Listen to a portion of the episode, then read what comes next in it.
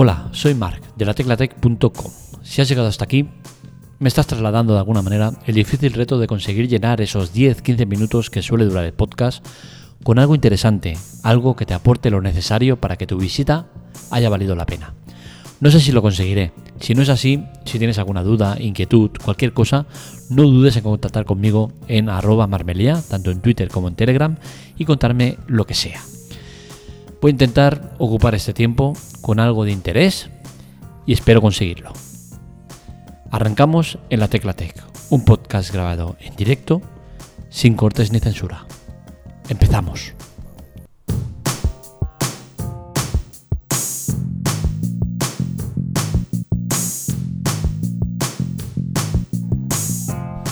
Hoy queremos hablar de la gran mentira de Xiaomi, entre otras empresas, y es que el mercado nos deja datos muy curiosos, muy relevantes, pero a la vez muy mentirosos. Y es que vemos empresas que trabajan bajo marcas que no son de ellas, o que sí que son de ellas y que no las reflejan como tal, y un poco de lío que, que queremos aclarar.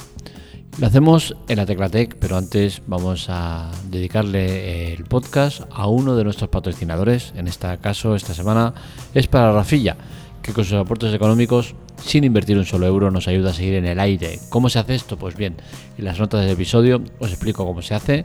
Animaros a ser accionistas solidarios, a contribuir con la causa, a que la Teclatec siga adelante, que siga estando en el aire, tanto en la web como en el podcast. Y como digo, es muy sencillo en la nota del episodio os cuento cómo se hace. Es rápido, seguro, legal y no te supone ningún gasto. Así que vamos a empezar con este tema de Xiaomi y sus mentiras. Y es que cuando hablo de, esto, estoy hablando concretamente de Redmi, Poco y Xiaomi. Tres empresas que se supone que son independientes, pero que sin embargo a la hora de contar los resultados las cuentan como conjuntas.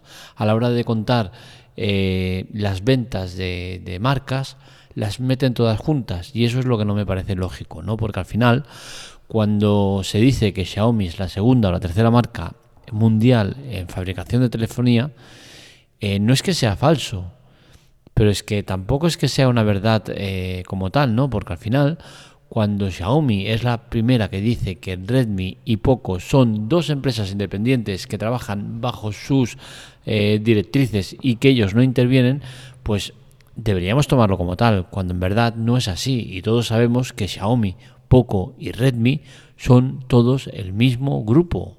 Entonces, eh, creo que esto habría que dejarlo más claro porque al final nos llevamos sorpresas como la que nos hemos llevado con, el artículo que, hemos escrito en la web, ¿no? que, que el 73% de los móviles de Xiaomi, o sea, el 73% de los teléfonos que ha vendido Xiaomi no son Xiaomi, son Redmi.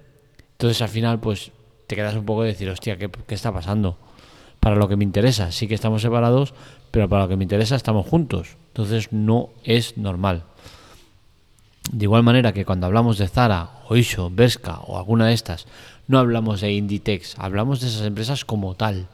Son empresas reconocibles y empresas que eh, se deben eh, mirar por eso, ¿no? Por, por el nombre. No mira ese grupo. Pues lo mismo debería pasar con Xiaomi, ¿no?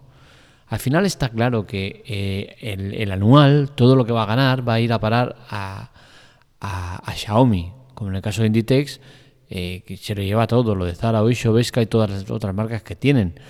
Pero durante todo el año tú las estás analizando de manera individual.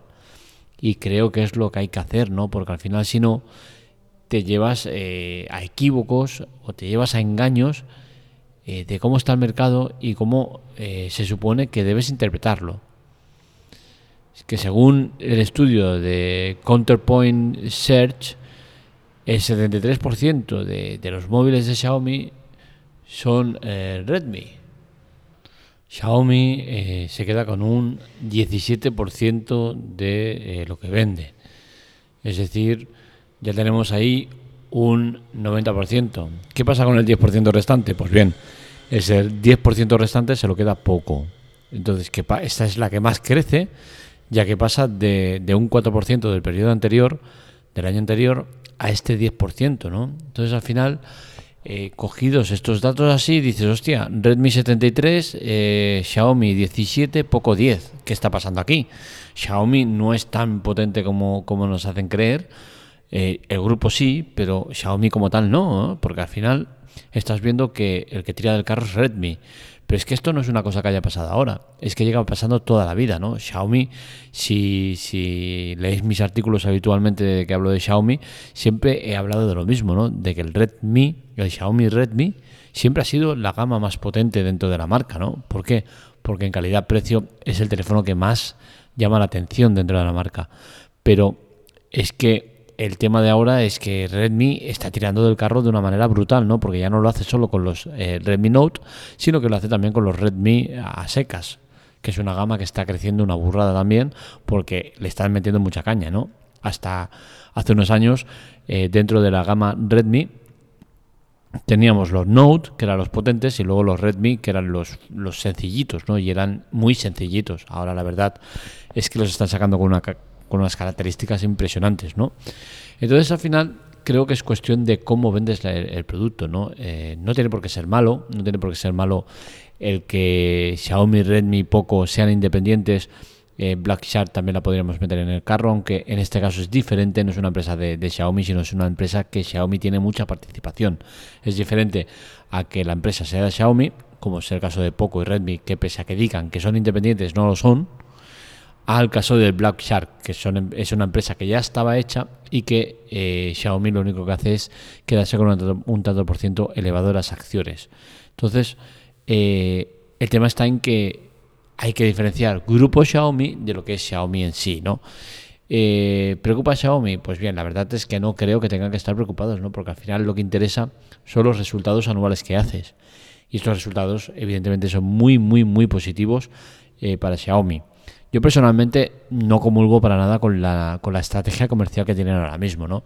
De hecho, yo siempre he sido de Xiaomi, hasta que tuve el, iPhone 8 Plus, eh, siempre he sido de Xiaomi, tuve el, Mi 4, el Mi 5, el Mi 6 y cada año tenía ese tope de gama eh, gastándome entre 297 y 305 euros, ¿vale? No, no me he gastado más. Entonces, es cierto que era un teléfono de importación y, pero claro, es cierto que tenía por 300 euros el tope de gama de la compañía. Ahora mismo eh, la importación no te sale casi a cuenta eh, traerlo porque al final te mete muchas trabas y tienes que andar con muchas movidas de rooms y tal. Pero eh, el tema está en que ahora si quieres un Xiaomi no lo tienes. Es cierto que tienes un, uno por 350, que al cambio dices, hostia, 50 euros más, pero es producto nacional, o sea, producto de venta nacional, pues dices, oye, es un incremento razonable eh, para lo que es, ¿no? Pasar de importación, que siempre sabes que es más barato, a producto eh, comprado en, tu país por 50 euros más, eh, está muy bien, ¿no? Pero claro, el problema está en que el teléfono que te vas a llevar es un teléfono que no es ni mucho menos un gama alta. Es un teléfono más bien sencillito, ¿no? Y estamos hablando de, de, eso, ¿no? De, la diferencia entre llevarte el tope de gama y llevarte un teléfono normalito. Lo incomprensible de Xiaomi es que eh, ahora tenga dividido todo el producto, que tenga eh, Xiaomi nada de mí, porque mí también se la ha cargado, no lo quiere ni ver, pese a que tenemos la página web que es mi.com eh, no quiere verlo en los teléfonos y ahora ya directamente son teléfonos Xiaomi, teléfonos Redmi y teléfonos Poco. Y lo que es incomprensible es que eh, dentro de esta gama de Xiaomi tengas el Mi 11, que es cierto que ahora ya no serán Mi, ¿vale? Pero hasta entonces sí que lo era, ¿no? Y que dentro de Xiaomi tengas el Mi 11 Lite, que es un teléfono que, que características es eh, más bien de la gama media, que tendría que ser un Redmi, no un, no un Mi. Y, sin embargo vemos algún Redmi que, que hostia, ojito que, es muy, muy potente, ¿no? Entonces al final, cuando intentas eh, dividir eh, la compañía para que todo sea mucho más claro, para que todo sea mucho más identificativo y metes cagadas como tener un Mi 11 Lite eh, en la gama Xiaomi, pues no lo entiendo. Y al final yo como usuario es de lo que me quejo, ¿no? De eh, que no me identifico con la marca. ¿Por qué? Porque yo me identifico con Xiaomi. Y siempre he querido tener un Xiaomi, ¿no? Y siempre lo he tenido. Y ahora no puedo tener un Xiaomi. ¿Por qué? Porque valen tremendamente caros. Si quiero un teléfono potente de la compañía, tengo que irme a Redmi. Y a mí Redmi no me llama. Prefiero un Xiaomi. Entonces, eh, creo que es la parte negativa de esta globalización que tiene el producto, que ya sabemos que va a traer consecuencias. Eh, pero bueno, ahí está el tema. Esperemos que eh, poco a poco se vayan centrando y que no te metan en Xiaomi productos que son claramente de la gama media, ¿no? Entonces que ya que lo distinguen y se quieren separar y ser muy claros en cuanto a productos, gamas y, tal, pues esperemos que también lo hagan y no mezclen productos dentro de, las gamas, ¿no? Entonces veremos cómo va el tema. Hasta aquí el podcast de hoy, espero que os haya gustado.